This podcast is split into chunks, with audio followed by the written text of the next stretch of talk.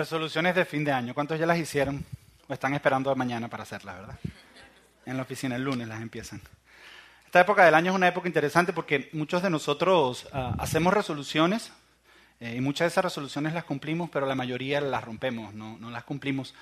Eh, para muchos de ustedes es, eh, no, es, no es secreto. El, el año pasado yo corrí un 5K, corrí un 5K, por fin lo corrí. Digo por fin lo corrí porque fue una resolución que me hice el año pasado, pero no fue ahí que empezó, sino comenzó en el 2010. En el 2010 yo me comprometí que el 2010 iba a correr un 5K. Y me comprometí. Y el 2011 lo planeé. Empecé a planearlo. En el 2012 lo pensé. Y el 2013 lo corrí. Y así son por lo general las resoluciones de nosotros. No sé si te has dado cuenta. Siempre se repiten perder peso, salir de deuda. Una y otra vez la lista. Tú sacas la del año pasado y eso me hace ver un poco tal vez cómo, cómo son tus resoluciones. Tus resoluciones de este año, tus metas deben ser algo como esto. Deben ser algo así. Eh, tu meta para el 2014 es cumplir con los objetivos del 2013, que, deberías, que deberías haber cumplido en el 2012, que prometiste en el 2011 y planificaste en el 2010. más o menos así son tus resoluciones de este año. Por lo general eso, eso es lo que hacemos. ¿Y, ¿Y por qué hacemos esto? Porque cuando nosotros sentimos que se está acabando un año y está comenzando otro, sentimos que algo se está terminando, pero que se está, que se está abriendo, una, un margen de posibilidades muy grandes para nosotros. Al comenzar un año nos hace sentir un nuevo comienzo. Es como si tuviéramos un libro en blanco donde fuéramos a escribir, como si tuviéramos un lienzo completo donde vamos a pintar. Es como si tuviéramos todas estas oportunidades de un montón de cosas que no hicimos antes, pero que ahora sí vamos a poder hacer porque es que ahora es borrón y cuenta nueva. Año nuevo, vida nueva. Como si lo del pasado se acabara y volviéramos a comenzar todo. Y tenemos ese sentir y ese sentir no es malo. Ese sentir es muy bueno. Y probablemente este año van a haber muchas cosas que vas a hacer. Y van a haber muchas cosas que no vas a hacer. Probablemente este año eh, van a haber muchas cosas que vas a querer hacer y van a haber muchas cosas que no vas a querer hacer. Van a haber muchas cosas que vas a poder hacer y van a haber otra gran cantidad de cosas que no vas a poder hacer. Seguramente eso es lo que va a pasar este año. Pero lo que quiero que hablemos hoy es que este año hay una cosa importante que tú tienes que hacer en el 2014. Nosotros estamos tratando de hacer la enseñanza y decir que la enseñanza, eh, que este año puede ser, el 2014 puede ser el mejor año de tu vida. Pero para que el 2014 sea el mejor año de tu vida, tú tienes que descubrir una cosa importante que tienes que hacer hay algo importante que tú tienes que hacer, que si logras hacerlo antes que se acabe el 2014, el 2014 va a ser el mejor año de tu vida. Cuando termines, cuando termines el 2014, cuando, cuando adelantes 12 meses aquí adelante y te encuentres que hayas hecho eso, hayas cumplido eso, de alguna manera vas a sentirte una mejor persona y no vas a ser el mismo. El 2014 puede ser el mejor año de tu vida, pero tienes que encontrar lo más importante para el 2014. ¿Qué es lo más importante para ti para el 2014? Ahora, lo interesante es que lo más importante para cada uno de nosotros es diferente. Lo más importante para mí no es lo más importante para ti. Y lo más importante para el que tienes al lado no es lo más importante que es para ti. Para cada uno de nosotros, eso que es lo más importante cambia dependiendo a la etapa de la vida en que estamos viviendo. Tú estás viviendo ahorita una etapa en tu vida que hay algo que es lo más importante, que este año tienes que hacer y que si lo logras hacer va a ser de 2014 el mejor año de tu vida. Lo que tratamos de hacer hoy, lo que vamos a tratar de hacer hoy es descubrir nosotros cómo, qué es eso que tenemos que hacer en este año, en el 2014. Entonces, yo quiero darles algunas sugerencias. Antes de entrar en lo que vamos a entrar, quiero darles algunas sugerencias de algunas cosas importantes que algunos de ustedes, estoy hablando de una sola cosa, enfocarte en una sola cosa que tienen que hacer en el 2014. Algunas sugerencias, algunas sugerencias para el 2014. Algunos de ustedes este año, esa cosa importante que tienen que hacer es romper un hábito que tienen. Algunos necesitan romper un hábito que tienen. Nadie te lo tiene que decir, tú sabes cuál es. Nadie tiene que decírtelo. Es ese hábito que, ha dañado tus relaciones, ese hábito que ha dañado a las personas alrededor tuyo, ese hábito por el cual una y otra vez peleas con tu esposa, por ese hábito por con tu esposo. Es ese hábito que si hubiera un botón mágico al que tú le dieras y te adelantara a fin de año y te encontraras en fin de año sin ese hábito, tú no dudarías dos veces en darle ese botón porque quisieras que desapareciera mágicamente. Has luchado y has querido sacarlo y no has podido. Bueno, 2014 es el año de salir de ese hábito, de romper ese hábito. Hay unos que tienen una meta que tienen que lograr. Te propusiste una meta en el 2010 como yo de correr un 5K y no has podido, no has podido, no has podido. Este es el año en que lo tienes que lograr. Hay una meta que este año tú tienes que lograr. Te la has puesto una y otra vez. Una y otra vez ha salido en tus resoluciones. Yo te digo, si cumples esa meta, el 2014 puede ser el mejor año de tu vida. Para cada uno es algo diferente. Para otros es un proyecto que debes completar. Algunos de ustedes comenzaron un proyecto y lo han dejado por la mitad. Y cada año dice, este año sí lo termino, este año sí lo termino, este año sí lo termino, y no lo has podido terminar. Si tú completaras ese proyecto este año, el 2014 pudiera ser el mejor año de tu vida. Para otros, es una relación que debes restaurar. A lo mejor es tu matrimonio, a lo mejor es una relación con un hijo tuyo, a lo mejor es una relación con tus papás, a lo mejor es una relación con un amigo. Una relación que necesitas restaurar, que tú sabes que se ha ido dañando y se ha ido dañando y no has hecho nada al respecto. A lo mejor es una relación con tu suegra, yo no sé. Se ríen nada más los hombres, ¿se dieron cuenta? Y las mujeres se ríen para adentro. Que eso es más peligroso todavía. Tal vez una relación que debes restaurar o una relación que debes terminar y no es tu suegra.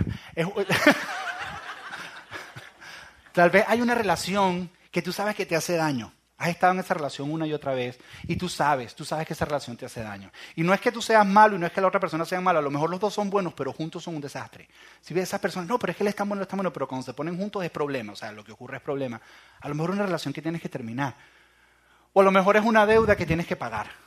A lo mejor tienes tus deudas, tus tarjetas de crédito y dices, este año tal vez es parte también de un proyecto que has tratado una y otra vez, pero no sé, a lo mejor eso importante que tienes que hacer este año a lo mejor no está en esta lista. A lo mejor mientras yo he hablado a ti te ha venido a la mente y tú dices, wow, él está hablando de esto y tal vez lo importante que yo tengo que hacer este año es, y a lo mejor te viene a la mente. te hago una pregunta, ¿no sería espectacular que cuando llegue el final de 2014 tú hayas completado eso? Hayas lidiado con eso que, que has querido hacer y que has querido hacer. Es más, yo te, te doy mi palabra que si lo haces, el 2014 va a ser el mejor año de tu vida. Si tú haces eso que viene a la mente, eso que Dios puso en ti, ya sea independientemente que esté en esta lista o no esté en esta lista, el 2014 se puede convertir en el mejor año de tu vida. ¿No te, impresionarías lo que Dios puede hacer si tú simplemente te propones a cumplir esa única cosa, esa, esa cosa importante?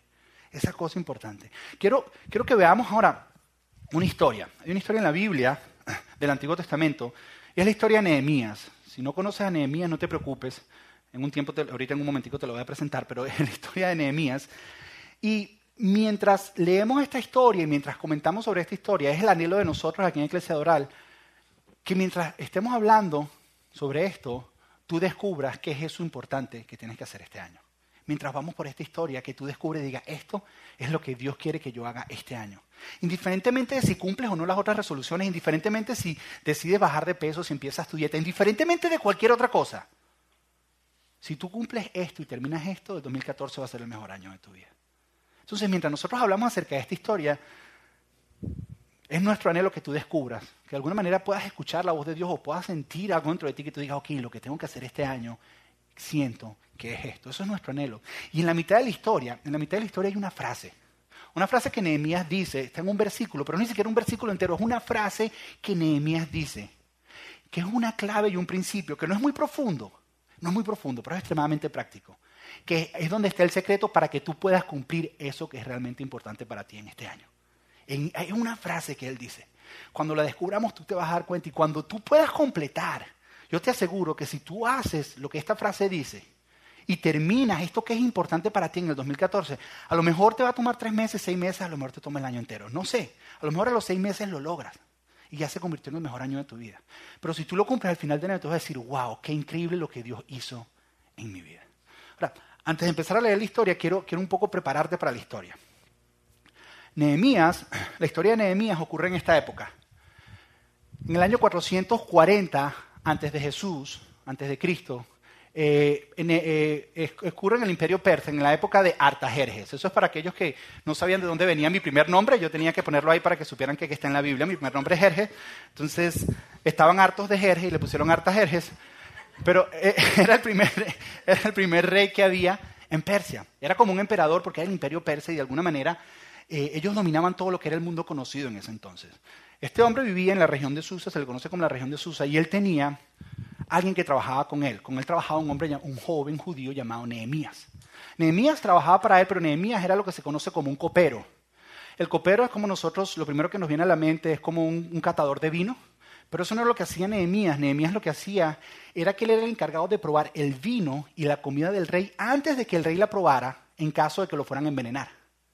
O sea, cada vez que él iba a tomar algo, un vino, Nehemías probaba ese vino para asegurarse de que no fuera envenenado. Cada vez que Nehemías iba a comer algo, perdón, que el rey iba a comer algo, Nehemías la probaba para asegurarse que no fuera envenenado. De alguna manera, el rey le tenía mucha confianza a Nehemías para darle esta posición. ¿Por qué? Porque Nehemías simplemente podía pasar por alto la comida y dejar que fuera envenenado. O, o, Nehemías tenía tanta lealtad a este rey que cada vez que el rey iba a tomar o comer, él ponía su vida en riesgo para cuidar de este rey. Entonces era el trabajo de Nehemías, pero esta cercanía hizo que Nehemías fuera más que un copero. Nehemías se convirtió en un amigo. Nehemías, algunos teólogos y estudiosos de la Biblia, eso que sabe mucho de la Biblia, ellos, ellos, ellos creen que Nehemías se convirtió incluso hasta un consejero para el rey, que el rey de vez en cuando le preguntaba a Nehemías consejos en diferentes situaciones o decisiones que tenía que tomar. Entonces Nehemías era un joven judío. Y a Nehemías le llegan noticias. Le llegan noticias de que Jerusalén está en malas condiciones. Ahora, no sabemos si Nehemías había ido alguna vez a Jerusalén o no. Porque Nehemías había nacido en lo que se llama el exilio. Cuando ellos estaban exiliados, llevaban 100 años en exilio y Nehemías nació en el exilio. Y se cree que nació en esta ciudad de Susa. O sea, que Nehemías nació y empezó a estar con el rey y empezó a trabajar para el rey. Tal vez nunca había estado en Jerusalén, pero le cuentan que Jerusalén está mal. Y hay una carga en Nehemías que dice, yo tengo que ir a hacer algo por mi gente. Y Nehemías hace algo extremadamente osado y peligroso. Nehemías se presenta delante de este rey Artajerjes, no, no Zambalá todavía, se presenta delante del rey Artajerjes. Nehemías se presenta delante de él y le dice lo siguiente. Dice, rey, mira, en Jerusalén mi gente, mi pueblo, están pasándola bien mal.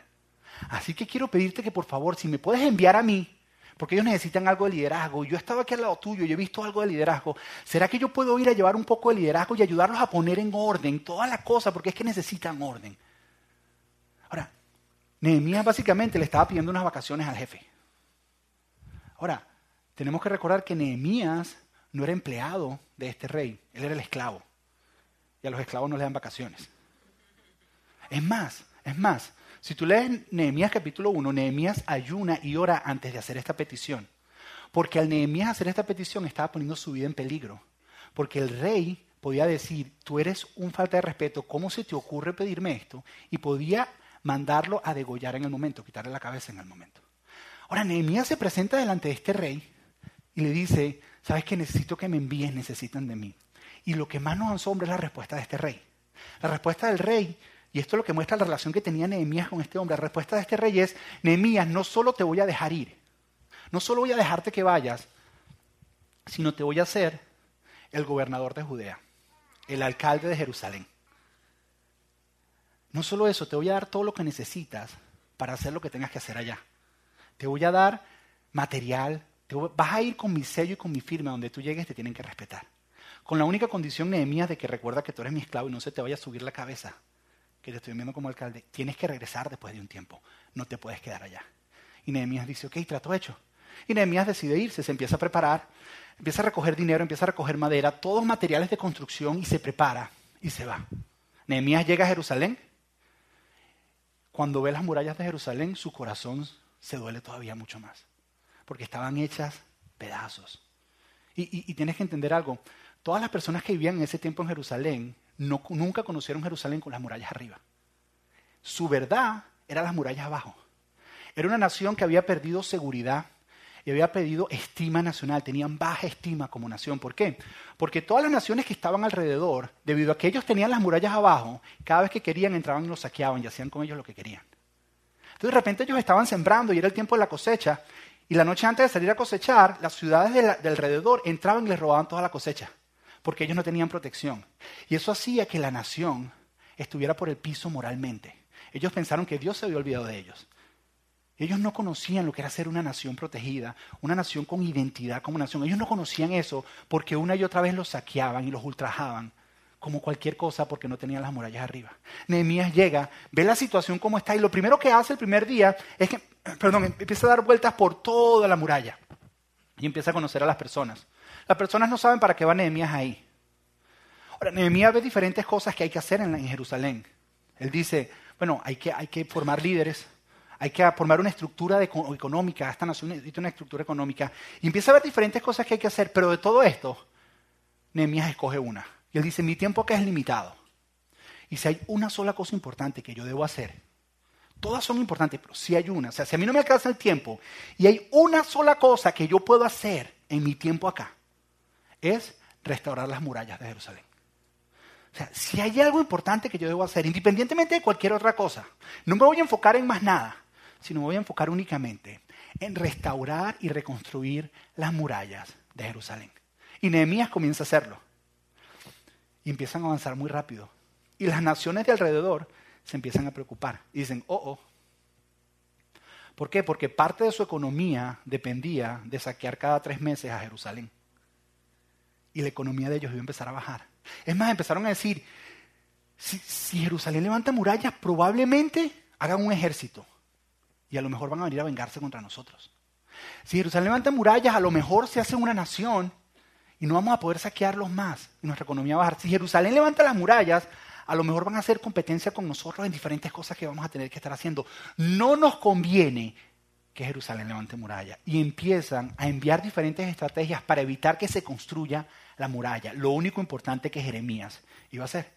Lo único importante, digo, lo único que voy a hacer. ¿Qué hacen? Lo primero que hacen es que envían espías para ver qué es lo que están haciendo. Lo segundo es que empiezan, empiezan a, a chismosear entre las personas y a levantar chismes para que haya división entre las personas que están trabajando. Lo, tercero que hacen, los empiezan a desanimar y le empiezan a decir, ustedes no van a poder terminar, porque están haciendo esto? Y se empiezan, y Nehemías una y otra vez tiene que salir y decirle, sí podemos, sí podemos, y, y, lo, y están trabajando, están trabajando. Lo último, el último recurso ya que dicen es que mandan ejércitos para pelear contra ellos mientras están construyendo. Y Nehemías en ese entonces, ¿qué hace? Nehemías guarda a todas las personas que están construyendo y les dice, ahora van a salir con una espada en la mano y con un martillo en la otra. Van a estar vigilando y construyendo mientras están construyendo, pero no nos vamos a detener, porque lo único importante que tenemos que hacer, que se tiene que terminar en este tiempo, es terminar la muralla. Es lo más importante. Si logramos hacer eso, Jerusalén va a cambiar. De la misma manera que si tú descubres lo único importante en tu vida para el 2014, tu vida va a cambiar si lo llegas a terminar.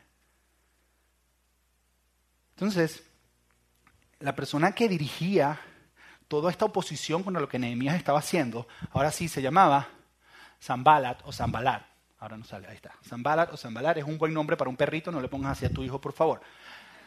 Zambala o para un gato. A mí no me gustan los gatos, entonces Zambala es como... Ok, y Zambala dice lo siguiente, ok, no nos ha funcionado enviar espías, no nos ha funcionado ejército, no nos ha funcionado nada. Parece que Nehemías no lo podemos detener. Tenemos que cambiar la estrategia. Ya sé. Dice, vamos a distraer a Nehemías. Vamos a sacarlo. Y cuando lo saquemos lo vamos a matar. Y cuando matemos a Nehemías, cuando saquemos a Nehemías de la ciudad y lo matemos, entonces la gente se va a desanimar y van a dejar la construcción por la mitad. Vamos a sacar a Nehemías de donde está. Y en esa conversación, de Zambala con Nehemías es que encontramos ese versículo importante, esa frase importante que Nehemías dice, ese principio que te va a ayudar a terminar eso que es importante en el 2014, que seguramente ya está en tu mente, ese principio que te va a ayudar a enfocarse en eso que es importante en el 2014 y te va a ayudar a terminarlo. Y es en esa conversación que lo encontramos. Ahora, acompáñame en tu Biblia, Nehemías capítulo 6, versículo 1, dice así, Zambala Tobías, Gesén el árabe y el resto de nuestros enemigos, dice, esto lo escribe Jeremías, dice, se enteraron de que yo había reconstruido la muralla, ya la habían terminado, y que se habían cerrado todas las brechas, todos los huecos que había entre las murallas se habían cerrado. Dice, aunque todavía no se habían puesto las puertas en su sitio, ya la muralla estaba terminada, las puertas todavía estaban abiertas. Y dice, ellos se enteraron, y aquí es donde ellos determinan y dicen, tenemos que sacar una estrategia diferente. Están a punto de terminar. Continúa el próximo versículo y dice, entonces Zambala y Gesén me enviaron este mensaje. Le envían un mensaje a Jeremías. Yo no sé si fue por Facebook, por Twitter o por Instagram, pero le envían un mensaje a Jeremías. a Nehemías, eso, gracias. Nehemías, me equivoqué de, de Mías. le envían un mensaje a Nehemías. Una vez, no sé si fue, no sé si fue un selfie que se mandaron, yo no sé, pero le envían un mensaje a Nehemías. Le envían un mensaje a Nehemías lo que yo me imagino que en esa época, en vez de Twitter y todo eso, lo que usaban era que enviaban un mensajero. Imagino que Nehemías estaba en una escalera y le dice, Nehemías, te tengo un mensaje. Nehemías se baja de la escalera y abre el mensaje y ve que es un mensaje de su archienemigo, Zambala. Y el mensaje le dice lo siguiente, dice lo siguiente, tenemos que reunirnos contigo, Nehemías, en alguna de las poblaciones del Valle de Ono. ¿Sabes qué, Jeremías? Vamos a juntarnos a almorzar, ¿men? Almorcemos. Vamos a tomarnos un Starbucks juntos. Yo invito.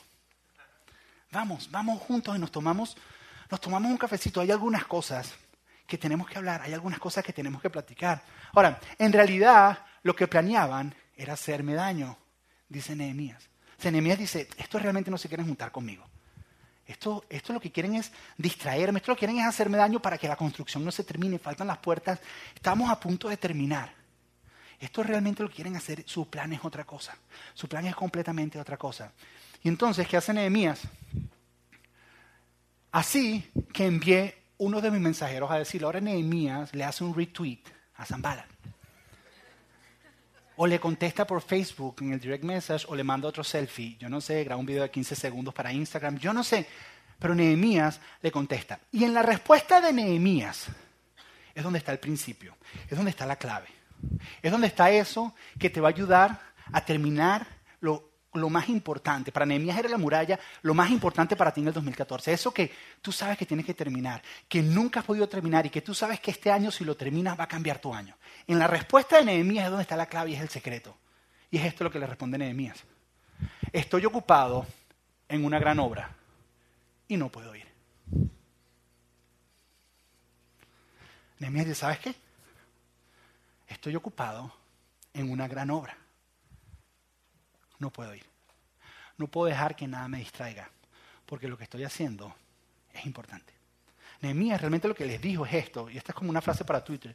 Estoy haciendo un trabajo muy importante y no puedo ir.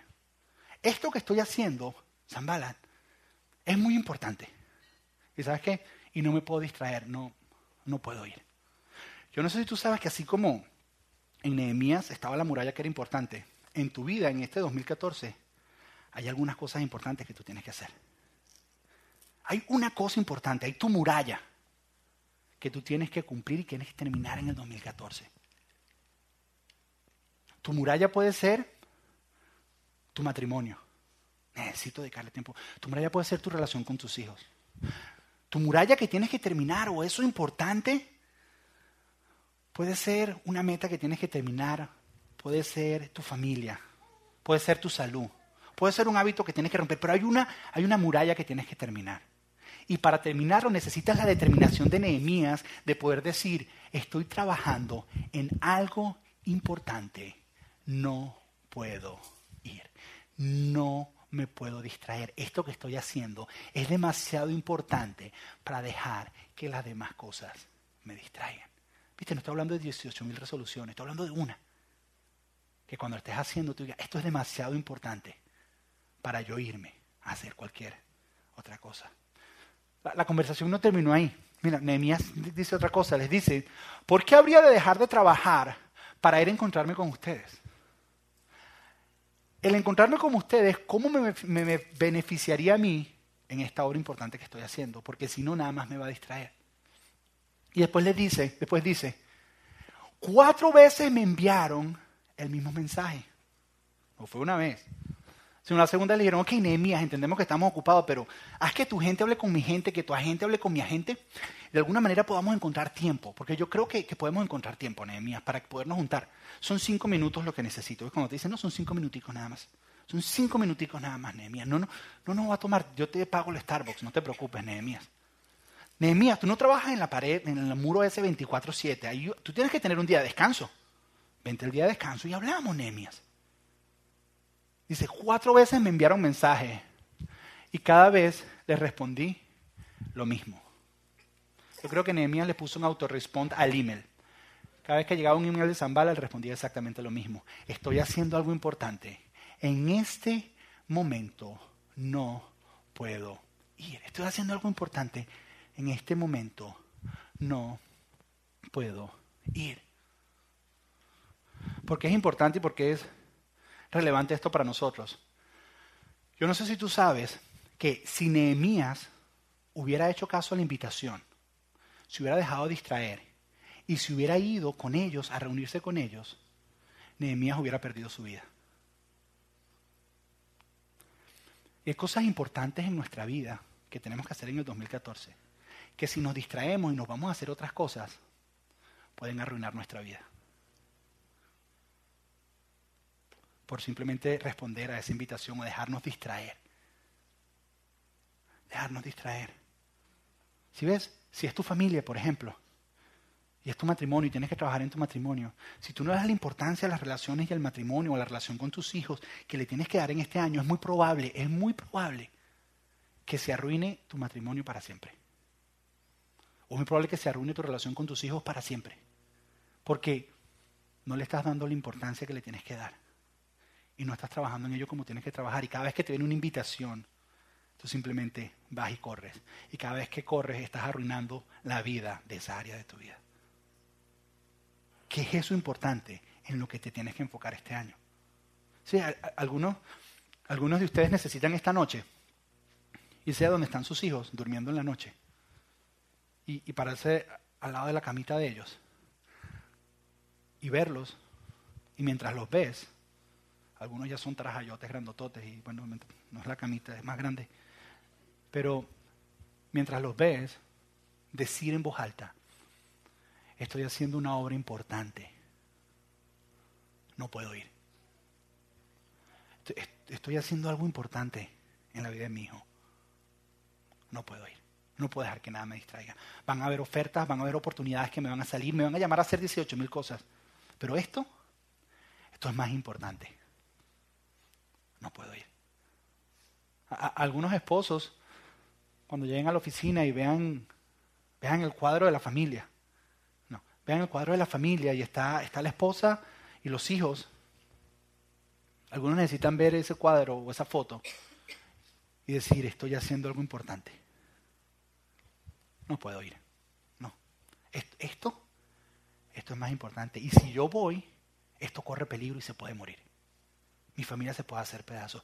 Es cierto que te han oportunidades de más viajes, más oportunidades de trabajo. Vas a poder hacer mucho más dinero. Pero tengo una pregunta. ¿Qué es más importante. Y tú tienes que decirlo en voz alta todos los días y ver esa foto y decir, estoy haciendo algo importante. No puedo ir. Algunas esposas, algunas esposas necesitan ver a sus maridos y decir, ¿qué dicen las esposas cuando ven a los maridos?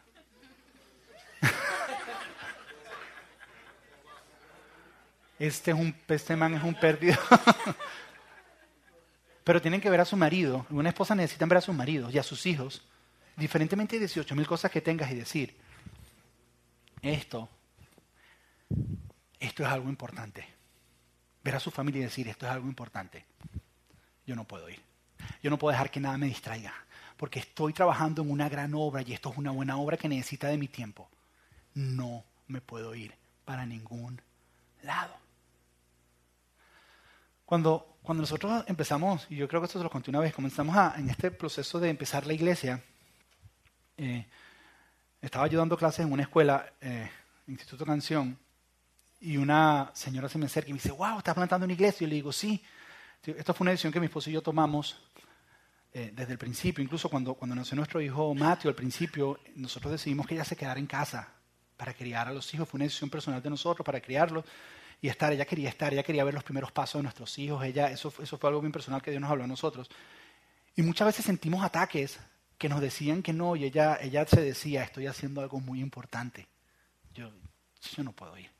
Y cuando comenzamos la iglesia, siempre viene este, este traje de esposa de pastor que le quieren poner a las, a, a las esposas de pastores. Le quieren poner un traje encima y una gran cantidad de responsabilidades sobre ella. Y ella y yo hablamos de antemano acerca de esto. Yo le dije, tranquila, o sea, tú tienes tu lugar y tienes tu expresión, tú no tienes que ser otra persona que tú no eres. Pero entonces una persona, una alumna, se me acercó de, de, este Instituto de Canción y me pregunta, ah, ¿dónde estás plantando una iglesia? Qué bueno. ¿Y qué hace tu esposa? Y yo, ¿cómo que qué hace mi esposa? Me dice, sí, sí, ella te va a ayudar seguro. Ella, ella canta, ¿verdad? Le digo, no, no, mi esposa no canta. ah, ella no canta. Ah, y, y, y entonces tu esposa enseña también. No, no, mi esposa no enseña. Ah, pero tu esposa, tu esposa cuida a los niños. No, no, no, ella ayuda un poco con eso, pero no. Ah, tu esposa, tu esposa entonces danza, es seguro danza, y le gusta todo eso de la danza y todo eso. Dice, no, no, mi esposa no, tampoco. ¿Y qué hace tu esposa? Le digo, mi esposa hace algo que ninguna otra mujer en la iglesia puede hacer. Ella es mi esposa.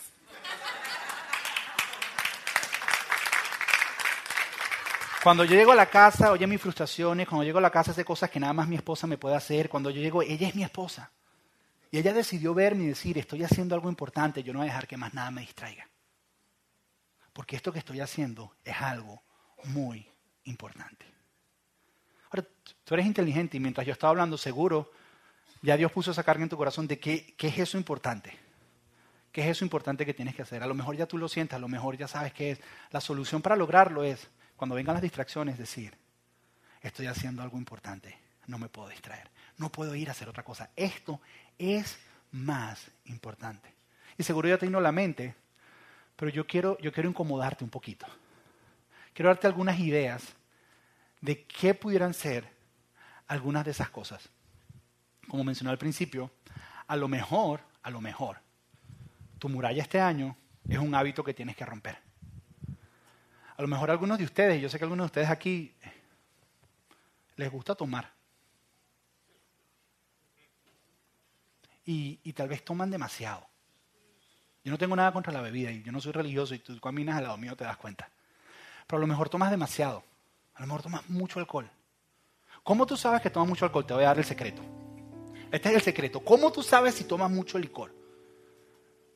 Si alguna persona alguna vez te dice, y yo creo que tú tomas mucho licor.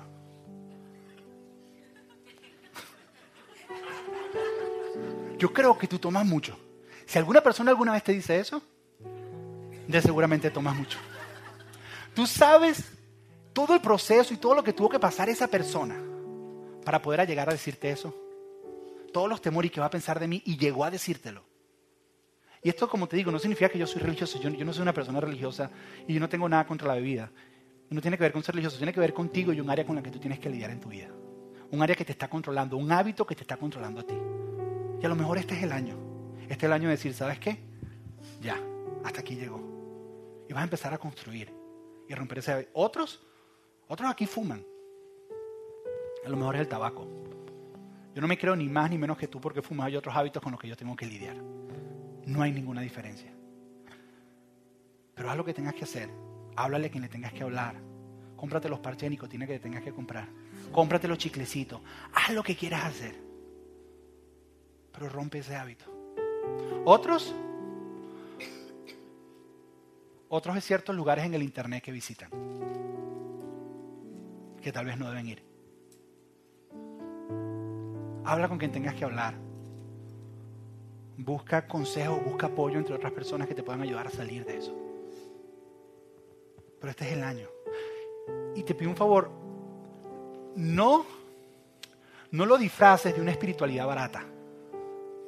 ¿Qué hacemos? Venimos y decimos, este es el año que voy a terminar y hacemos una oración. Pero cuando estamos haciendo la oración en nuestro corazón no hemos decidido nada. Esto es una decisión, es un cambio que tienes que hacer y es un cambio que solamente tú puedes hacer, nadie lo puede hacer por ti. Este es el año. Pero ¿qué tienes que hacer? Tienes que tener la perseverancia de Nehemías y decir, esto en lo que estoy trabajando es muy importante. Mi salud es muy importante. Yo quiero disfrutar de mis hijos, quiero disfrutar de mis nietos. Y esa es, esa es mi muralla, eso es lo más importante para mí.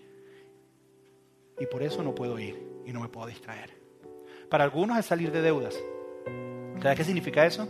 Que tal vez tu estilo de vida tienes que cambiar. A lo mejor necesitas cambiar el carro. Porque no puedes pagar las letras. Y van a haber distracciones y personas que te van a decir cosas. Y tú decir, es que es más importante lograr mi salud financiera. A lo mejor es dejar de estar comiendo en la calle y comer un poquito más en la casa y cocinar. No sé.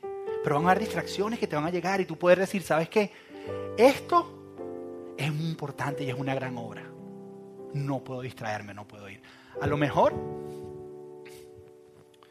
a lo mejor son relaciones. A lo mejor es tu matrimonio. Tal vez tu matrimonio ha sentido por un tiempo que está caminando así, como que se están separando. Y si tú no haces nada al respecto, de aquí a 12 meses van a estar así. Y este es el año. Porque no deja de pretender y haz lo que tengas que hacer para restaurar tu matrimonio. ¿Estás dispuesto? ¿Estás dispuesto a buscar consejería matrimonial? ¿Estás dispuesta a ir y hablar? ¿Estás dispuesto a dejar de pretender y poner una cara cuando vienen aquí los domingos que todo está bien? entonces viven el resto de la semana como si fuera cualquier otra cosa. Entonces, ¿estás dispuesto a hacer lo necesario para construir esa muralla que es lo más importante. Y cuando vengan distracciones, la perseverancia es decir, esto es muy importante, sé que es difícil, pero no puedo irme, no puedo distraerme.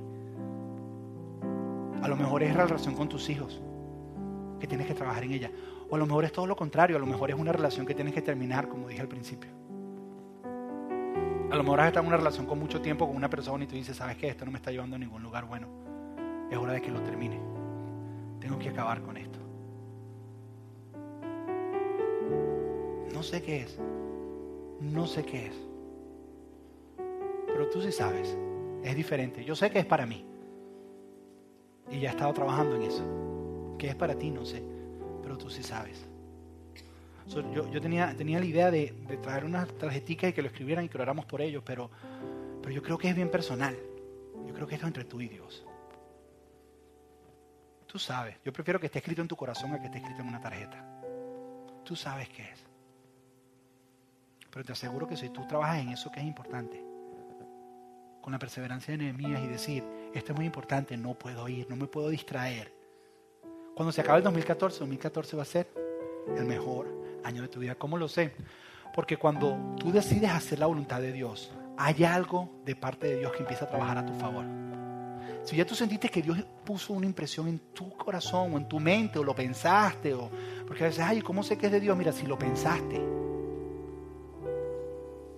si lo sientes, si sientes que romper con un hábito, eso no se te ocurrió a ti, créemelo. Eso es algo de parte de Dios. Si tú crees que es restaurar una relación, créeme, eso no se te ocurrió a ti. Eso viene de parte de Dios. Porque es más fácil terminarla que restaurarla. Y a los que les toca terminar una relación, créemelo, por lo general no es tan fácil tampoco. Porque la relación que tienes que terminar, hay una codependencia en ella sea lo que sea. Cuando tú decides hacer la voluntad de Dios, hay un favor de Dios que empieza a caminar a tu favor. Hay una gracia de Dios que empieza a caminar a tu favor. Y cosas espectaculares empiezan a ocurrir. Que no te la puedo explicar, solamente lo tienes que experimentar. Solamente cuando lo haces es que vas a entender qué es lo que te estoy diciendo. Pero únicamente cuando dices, ok, siento que es esto lo que tengo que hacer este año. Y empiezas a caminar. Y van a haber muchas distracciones porque a Nehemías no le vino un mensaje, le vinieron cuatro mensajes. Cuatro mensajes en cuánto tiempo. ¿Sabes en cuánto tiempo levantaron la muralla? Creo que es en 61 días levantaron la muralla. Tú tienes 365 este año. Imagínate cuántos mensajes te van a llegar. Y en cada uno de esos mensajes poderte parar con esa determinación y decir, esto que estoy haciendo es muy importante y es una gran obra. No puedo ir. No me puedo distraer. Es nuestro deseo que mientras me escuchaste hablar, Dios haya puesto eso en tu corazón. Y es nuestro deseo que la determinación de Nehemías esté en tu corazón. Si tú realmente quieres que el 2014 sea el mejor año de tu vida, es simple, no fácil. Es simple. Descubre qué es eso importante que tienes que hacer. Y termínalo este año. Una sola cosa. Una sola cosa. Y termínalo este año. En el 2014, al final del año, vas a impresionarte de lo que Dios hizo en tu vida. Vamos a orar. Padre, aquí estamos contigo, Señor, empezando un nuevo año, Señor, nuevos retos, nuevos, nuevas metas, Señor, delante de nosotros, Dios. Te pedimos que si ya no lo has hecho, Señor, nos, nos demuestres, Señor, nos reveles qué es eso importante que tenemos que hacer este año, Señor. No estoy hablando de resoluciones, estoy hablando de metas. Estoy hablando de eso importante, que si no lo hacemos este año, Señor, va a traer ruina a nuestra vida, Señor. Eso que venimos dejando y dejando a un lado, ya sea romper un vicio, Señor, un hábito, ya sea, Señor, restaurar una relación, salir de una deuda, sea lo que sea, Señor. Muéstranos y danos, Señor, danos, Dios, la perseverancia, Señor, y la determinación que había en Nehemías de que cada vez que vengan distracciones poder decir, estoy trabajando en algo importante, no puedo ir. Que si, que si mi decisión es enfocarme en mi familia, en mi matrimonio y en mis hijos, cada vez que vengan nuevas oportunidades de trabajo, Señor, que me ofrezcan más dinero, que realmente no necesito, Señor, yo poder decir, ya va, ya va, estoy trabajando en algo importante, no puedo ir, no me puedo distraer. Señor, danos esa determinación, Señor, danos esa fortaleza, Señor. Y ayúdanos a que este 2014 sea el mejor año de nuestras vidas. Te pedimos esto en el nombre de Jesús. Amén.